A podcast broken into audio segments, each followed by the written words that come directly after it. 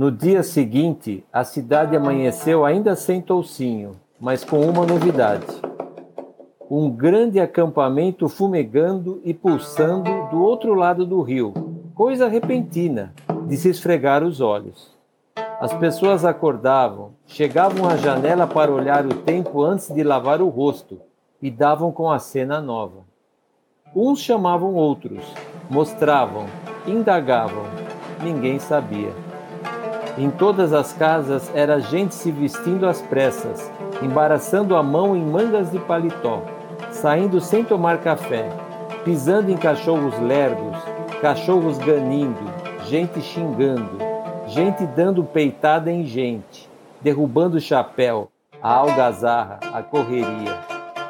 Todos deviam ter visto ao mesmo tempo a parte alta do largo, as janelas dos sobrados, os barrancos estavam tomados de gente olhando, apontando, discutindo. O autor de hoje é o primeiro autor brasileiro de que falaremos. É um escritor que publicou entre as décadas de 60 e 70 em um estilo que alguns consideraram literatura fantástica ou realismo mágico, ou ainda literatura regionalista. Mas a verdade é que esse autor não se encaixa muito bem em nenhum desses dois estilos. É um autor que publicou relativamente poucas obras, mas excelentes, tendo sido, de certa forma, o oposto do último autor que nós citamos, o McEwen, porque ele não pertencia e não frequentava os grandes badalados círculos literários da sua época. Hoje nós vamos falar de José J. Veiga,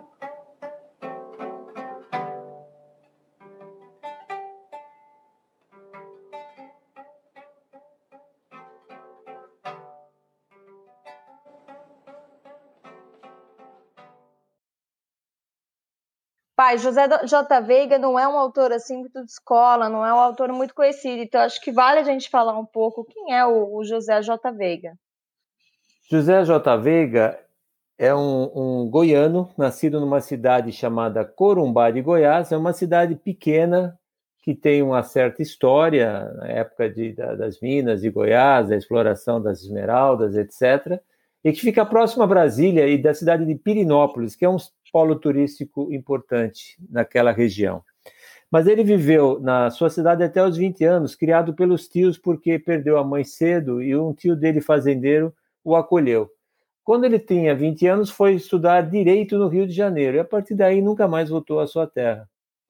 E tendo estudado direito, ele começou a frequentar os círculos, eh, digamos, intelectuais da cidade, mas em um dado momento ele prestou um concurso ou se candidatou para fazer parte da BBC de Londres, do time de estrangeiros da BBC de Londres, justamente na época do pós-guerra, de 45 a 50. Então ele viveu em Londres, conviveu com gente muito é, boa do, do, do meio intelectual, voltou para o Brasil na década de 50, foi editor de revistas importantes e conhecia muitos escritores a partir dessa época, escritores de grande calibre, como por exemplo Guimarães Rosa. O primeiro livro de contos dele foi é, premiado e chamava-se Cavalinhos de Platianto. Bom, antes da gente falar dos livros, vamos parar um pouco nessa do, do meio que ele vivia, do meio literário, tanto em Londres quanto no Brasil. Ele nasceu em 1915, então né, ele conviveu mesmo, ele era é, jovem nessa época, na década de 50, até mais ou menos o golpe militar. Então ele tinha muito contato com o que talvez a gente pode considerar a era de ouro da, da literatura, especialmente brasileira, né? E da produção cultural. Então, bossa nova, enfim, várias coisas acontecendo na música. E como você falou, pai, ele era muito amigo do Guimarães Rosa, que, enfim, dispensa apresentações. Ele tem duas histórias bem interessantes com o Guimarães, né, pai? Então, uma das histórias do com o Guimarães Rosa é da escolha do nome artístico, porque ele tem um nome longo. E ao mesmo tempo, ele gostaria de usar só José e o Veiga, mas José Veiga é um nome bastante comum e bastante é, curtinho. Então Guimarães Rosa sugeriu: Ué, por que você não chama José J. Veiga? Que ele tinha um nome, um dos nomes dele era com J também. E ficou esse nome, que eu acho que ficou um nome muito bom para um escritor.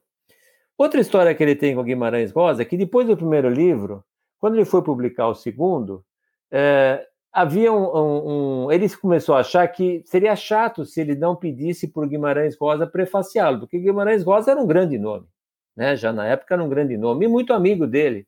E ao mesmo tempo, o José, o José J. Veiga não queria prefácio, ele achava um horror um romance com prefácio, uma novela que tivesse um prefácio de uma pessoa é, conhecida, como se fosse uma apresentação ou algo assim. E ele não sabia o que fazer, porque achava que o Guimarães Rosa estava esperando isso e, ao mesmo tempo, ele não queria. Então, ele chegou para o Guimarães Rosa, uma ocasião, e falou assim: Olha, eu tenho horror a prefácios em romances, em novelas. É uma coisa meio desagradável, né? Parece um, uma recomendação de alguém mais importante.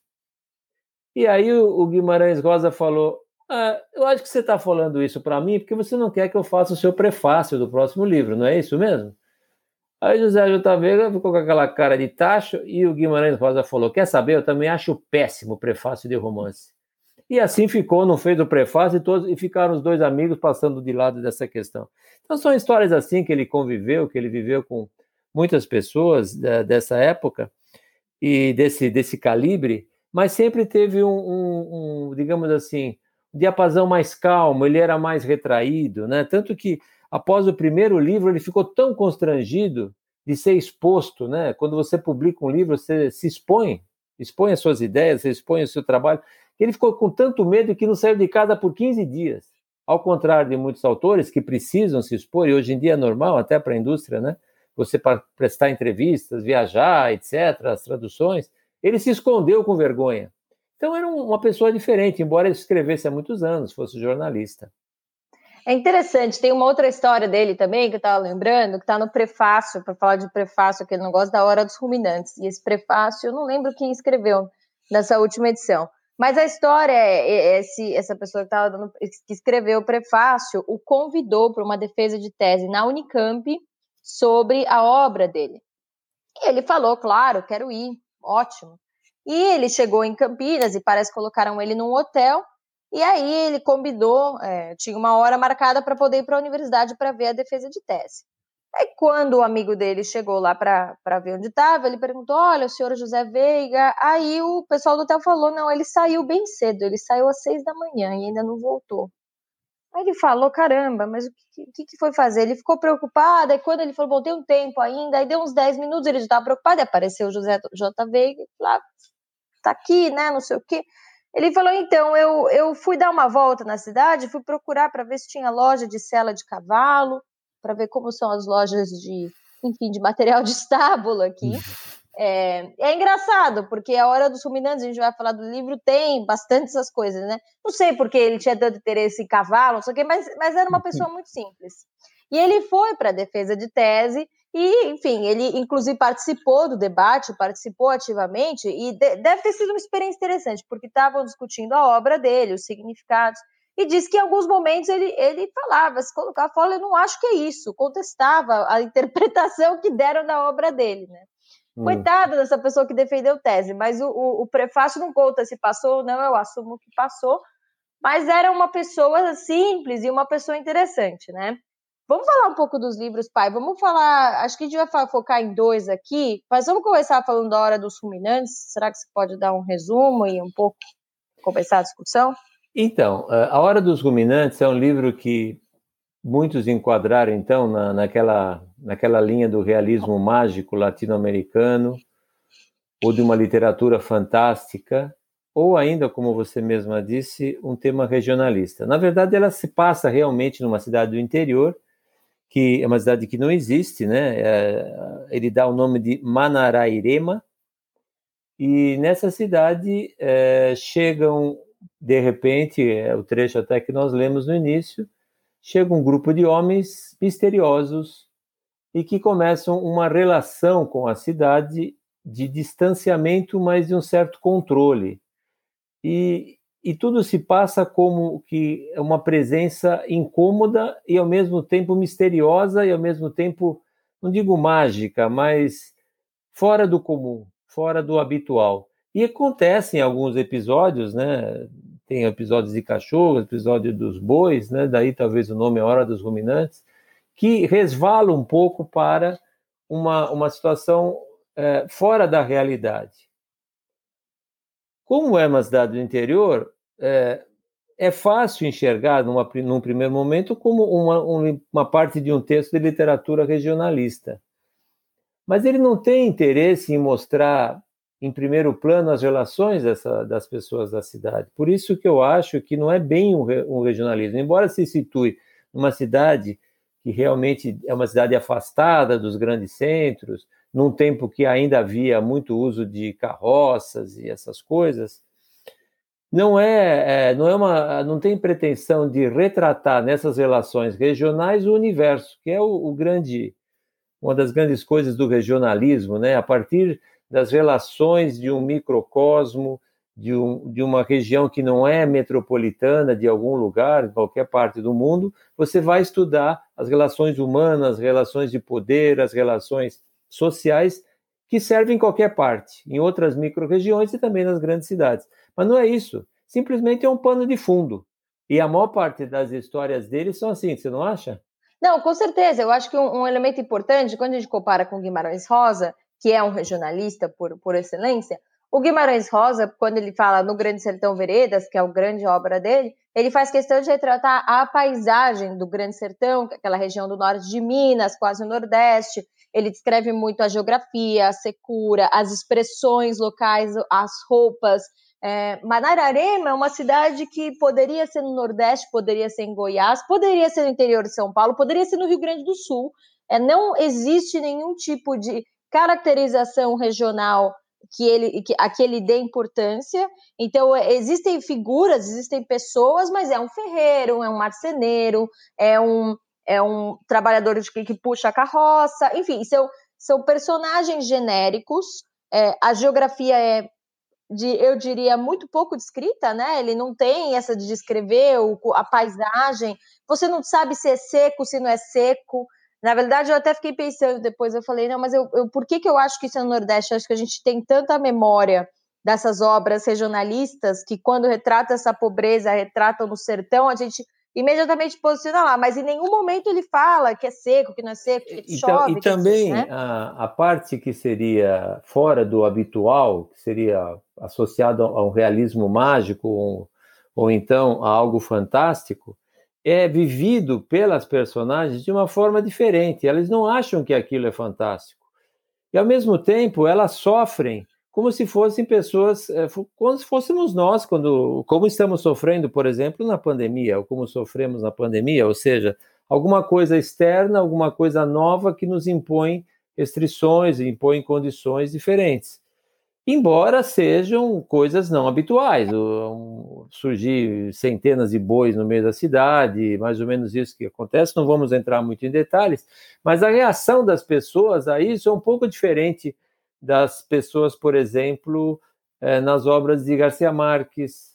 Do próprio, do próprio Mário Vargas Llosa, às vezes tem uns episódios realismos, a, a Isabel Allende usam muito. Sim, são, é, a pessoa que é tem uma magia, uma pessoa que, que, sei lá, faz como quase um feitiço que cura ou que adoece alguém ou que morre um animal, enfim são coisas diferentes, ou então exageros, como no, no, Gabriel Garcia Marques, em vários livros dele, são coisas super exageradas, que não é só uma coisa mágica, mas uma coisa fora do, do que seria possível, né? Uma criança encontrar o corpo de uma criança que tem um cabelo de mais de 100 metros de comprimento, né? Sim, são coisas muito. Eu, eu, particular, eu particularmente, eu acho é, eu acho classificá-lo como realismo mágico, eu não gosto, porque eu acho que tira um pouco do, da, do, do, do, que eu interpreto que é a intenção da obra dele. Eu acho que ele trata de uma maneira muito é, magistral situações muito, muito difíceis. A pobreza, a miséria, o sofrimento. E ele, ele, essas coisas, quando você põe um pano do realismo mágico, porque a gente estava falando disso outro dia, né? O Gabriel, às vezes, ele ele usa esse artifício da chuva de sapo, chove 100 anos, não sei o quê, para criar uma, uma situação, quase que dá uma suavizada na realidade, assim, uma coisa meio, é aquele absurdo, é a violência, mas é meio mágico. E eu não acho que o José J. Veiga ele faz isso, eu acho que ele retrata é, a brutalidade, a, a pobreza e a, as mazelas de uma maneira muito factual, sem, sem nenhum tipo de variação, assim, sem, sem nenhum exagero, mas muito realista. Por isso que eu não, não gosto do realismo mágico. E ele tem também uma característica nesse livro que toca alguns outros livros é, do século XX também. Ele lembra um pouco a peste, é, o ambiente de um local com uma força externa que altera tudo, que oprime. No caso da peste é uma coisa real, no caso do livro A Peste, no caso nosso da pandemia, uma coisa, uma situação real. Ali naquele caso, bom, vocês também é real, também é uma saber. situação real, eu acho. É real, mas eles não, não interferem assim direta. As pessoas que chegam na cidade não interferem diretamente, nem convivem quase com. Mas enfim, é uma situação que, que impõe uma diferença. É como se fosse no livro do Sartre a náusea também é uma coisa estranha. As pessoas se sentem mal, mas enfim, é uma situação que, que, que vive-se uma anormalidade opressiva. Outra coisa que, que a gente falou já é, há um tempo é a questão de, da comparação dessa situação que ele traz, de um dia ter a cidade, chega essa, essa carreata e ninguém sabe o que é isso. É uma coisa meio kafkaniana, né? Tanto na metamorfose quanto no processo. Você começa o Kafka, você tem uma situação esquisita, que é meio mal explicada, mal digerida, ninguém sabe. Então, o sujeito virou uma barata e a história que segue, mas, mas não tem muito. O que, que é isso? No, no caso do processo, ele começa um processo, ele segue toda uma narrativa, ninguém sabe o que, que é esse processo, e, e, fica, e essa tensão permanece por toda a obra, é, e, e, é uma grande parte da construção dele, certo? É, o, o, o que é interessante é que esse livro foi lançado em meio ao regime militar. E ele não foi censurado. É interessante isso, porque quem lê hoje, eu acho que é impossível não, sabendo a época que foi escrito, naturalmente, é impossível não associar o regime militar a essa situação.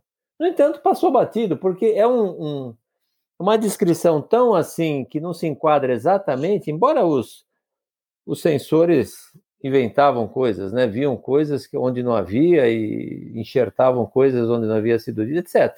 Mas de qualquer maneira passou, entendeu? As pessoas não, mas é evidente que aquilo descreve uma opressão que havia no Brasil na época que foi publicada a obra. Muito interessante. É uma opressão silenciosa, né? Porque é uma opressão que é uma opressão que é um não compreendida completamente pela população, especialmente a população mais pobre, porque Manairarema é um povoado pobre, então as pessoas não entendem muito bem o que está acontecendo.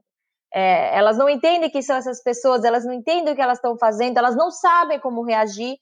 É, logo no começo do livro, alguém vai lá, fala: não, a gente precisa ver o que vai acontecer. Mas essa pessoa volta e ele volta também sem entender. Só que ainda assim, esse povo, essas pessoas da carreata começam a exercer uma autoridade e uma mudança no, no povoado, que a gente não vai entrar em detalhes para não dar spoiler, que pode ser muito comparada com o regime militar. Né? O regime militar, as camadas mais pobres da população talvez não estivessem entendendo muito bem o que, que era isso, mas as pessoas sumiam, né? Mas a, a, as pessoas levavam porrada da polícia, mas você tinha mais repressão. E era uma situação esquisita, uma situação é, tensa e, ao mesmo tempo, muito injusta, porque as pessoas não entendem, né?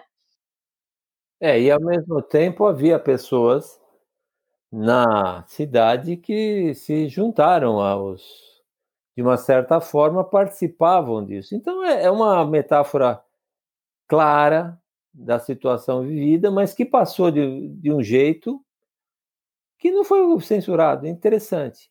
Embora o livro, o livro tenha sido pouco divulgado, eu acho que não à toa na época, né? Tem sido retomadas as obras dele. Outro livro que é, tem uma semelhança na história é a Sombra de Reis Barbudos. Eu gosto muito dos nomes dos livros, né? A Hora dos Ruminantes é um nome que eu acho fantástico. Sombra de Reis Barbudos também é interessante. E é, se passa também numa cidade, mas é, essas, essa situação diferente é imposta por uma companhia, por uma indústria, por uma, um, enfim, uma empresa. Então também é, descreve com outras circunstâncias e outras situações, eventos não tão lineares, né, mas que fazem as pessoas se transformarem ou se restringirem ou perderem coisas. E, da sua vida normal, né? Então é muito interessante a abordagem dele. A parte disso, ele tem vários livros e contos, alguns são poéticos, outros são também misteriosos, e tem algumas obras para crianças também. Então ele tem uma obra variada. E em Goiânia existe no Sesc de Goiânia uma exposição permanente das obras, a biblioteca dele que ele doou, de material que fez parte da, da criação artística dele. E é realmente um autor fascinante. Uma coisa que passa na minha cabeça, eu falei, como nós discutimos antes, né, Ana?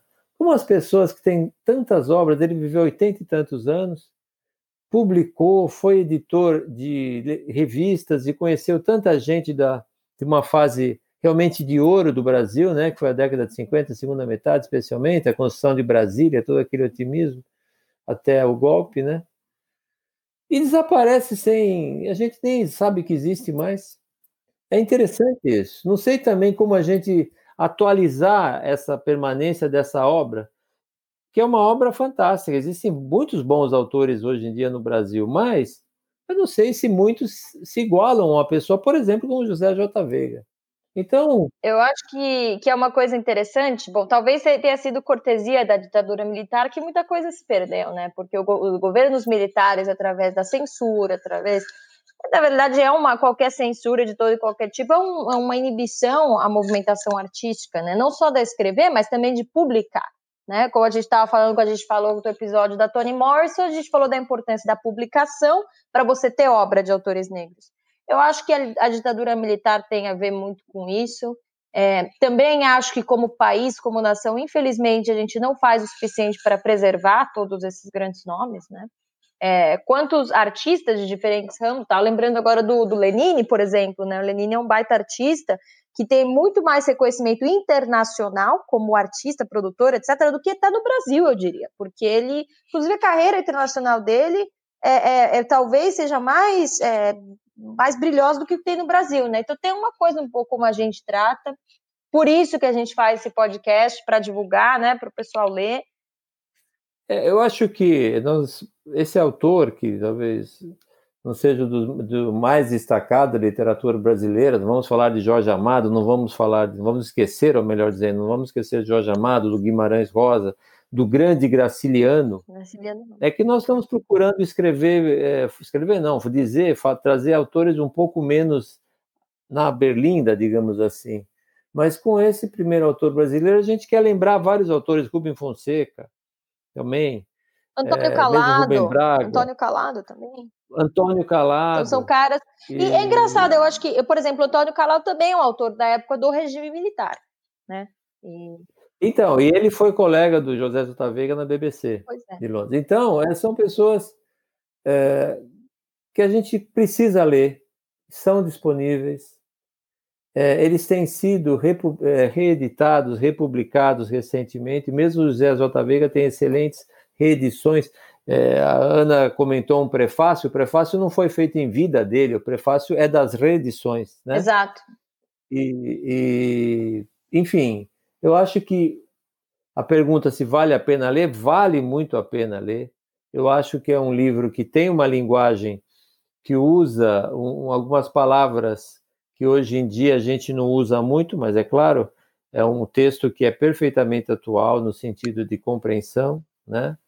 E eu acho que, que traz, sim, uma contribuição e um pensamento a respeito da, dessa nossa situação que nós estamos vivendo, que daqui a pouco não vamos, vamos ter passado, que é essa pandemia, né? Uma situação em que as pessoas estão sendo controladas por uma força externa que não nos ajuda, que e que a gente não Enfim, entende, né? Vamos... E que a gente não entende bem. A gente não entende, seja nos Estados Unidos, seja aqui, mas nós não vamos entrar em política mais do que já entramos. Né? Mas o que eu queria dizer é que vale a pena ler. Eu acho que a hora do, dos ruminantes vale a pena ler. É um livro muito interessante. E, e a literatura brasileira em geral. Nós vamos voltar a falar de, de literatura brasileira. Com né? certeza. Eu acho que é, vale destacar duas coisas que a gente não comentou aqui. A primeira é que as obras do José J. Veiga, de maneira geral, são muito são curtos, né? São textos curtos, né? A gente vai falar algum dia aqui do Borges, mas Borges, que talvez seja o maior, um dos maiores escritores da América Latina, eu posso falar o maior, não sei. cara fantástico, argentino, e ele dizia, né, que escrever livro de 500 páginas é uma perda de tempo, que dá para ele ele tinha esse, essa birra com obras grandes. Nós também temos essa tendência, mas já recomendamos livros bem grandes aqui, né? recomendamos Conversa no Catedral, que é um catatal, né? É, o, e os do Bolanho também. Bolanho né? também. Mas o, o Borges, ele teve um, um dos, na, na introdução do livro Ficciones, que é talvez o mais importante livro dele, que justamente é formado de pequenos contos, narrativas, não são bem contos, enfim, são até mais curtos que contos, mas de vários gêneros, é uma coisa fantástica. Ele, ele diz sobre isso, que ele gosta de escrever textos pequenos. Ele não fala que gosta, ele fala, eu sou, eu tenho muita inveja dos grandes autores que têm tanto a dizer para escrever mil páginas. Eu tenho tão pouco a dizer, tenho que escrever menos. Então, uma modéstia fingida, né? Mas a crítica que ele faz aos grandes textos, mas quem já leu? Não estamos falando de Borges, estamos falando de José J. Veiga, mas ele tem contos maravilhosos, José J. Veiga também, mais curtos ainda que os, os novelas e romances dele, que diz muito em pouca, Exata, pouca palavra. Exatamente, esse era o meu ponto. Eu acho que vale a pena a gente dizer como, como ele consegue é, trazer os conceitos em textos curtos. A segunda coisa que acho que a gente não falou, mas eu, eu particularmente acho que é, é um dos traços dele, é muito bem escrito. E é muito bonito. É, eu acho. Nós gostamos de bons Eu textos, acho né? o texto dele, é, apesar do, do, da violência, da, da, brutalidade, eu acho que ele faz isso de uma maneira muito elegante e me lembra, lembra no sentido de efeito, um pouco o que a Toni Morrison faz, de retratar situações pesadas, como a gente já falou do Toni Morrison, tratando escravidão, etc., mas com um texto elegante. Eu acho que José J. Veiga tem um texto muito elegante. Não tão elaborado quanto a Toni Morrison, mas é um texto que vale a pena, é um texto muito bacana. É um texto direto. Exato. Na verdade, ele tem um texto direto. Ele não floreia e vai direto ao que ele quer dizer de uma forma clara. Eu acho que vale a pena explorar os livros dele, estão na, nas livrarias online ou não online. Eu não sei se tem e-book, talvez tenha alguns e-books. Tem e-books, tem vários e-books. A Companhia das Letras publicou é, três ah, livros dele, o, o, o, livro de contos e os Seis Barbudos, que a gente já falou aqui, e A Hora dos Ruminantes.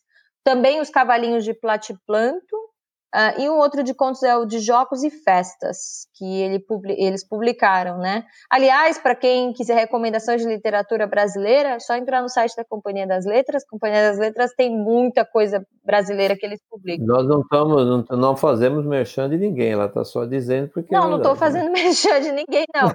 Mas eu estou dizendo porque eu gosto da Companhia das Letras, eu gosto do, do editorial deles, né? Livro a gente também escolhe por editora, né, pô? Ou não? Não, a gente a gente está falando que existe. Se fosse outra, seria dito da outra também. Mas ah, é, bom, é isso. Para fechar, então, pai, vamos fechar com. Vamos voltar para a hora dos ruminantes, então, aquele trecho final que a gente estava falando, que acho que é bem, bem significativo. É, é um. É direto. Eu acho que vale a pena ouvir. Vamos lá.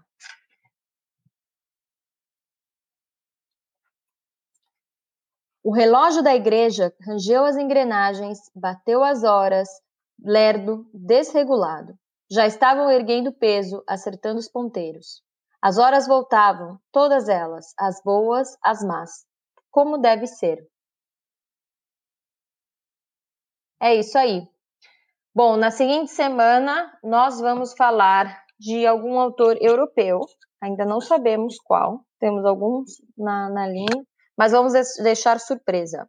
Muito obrigada a todos pelo apoio e até a seguinte semana. Boa semana, obrigado, gente.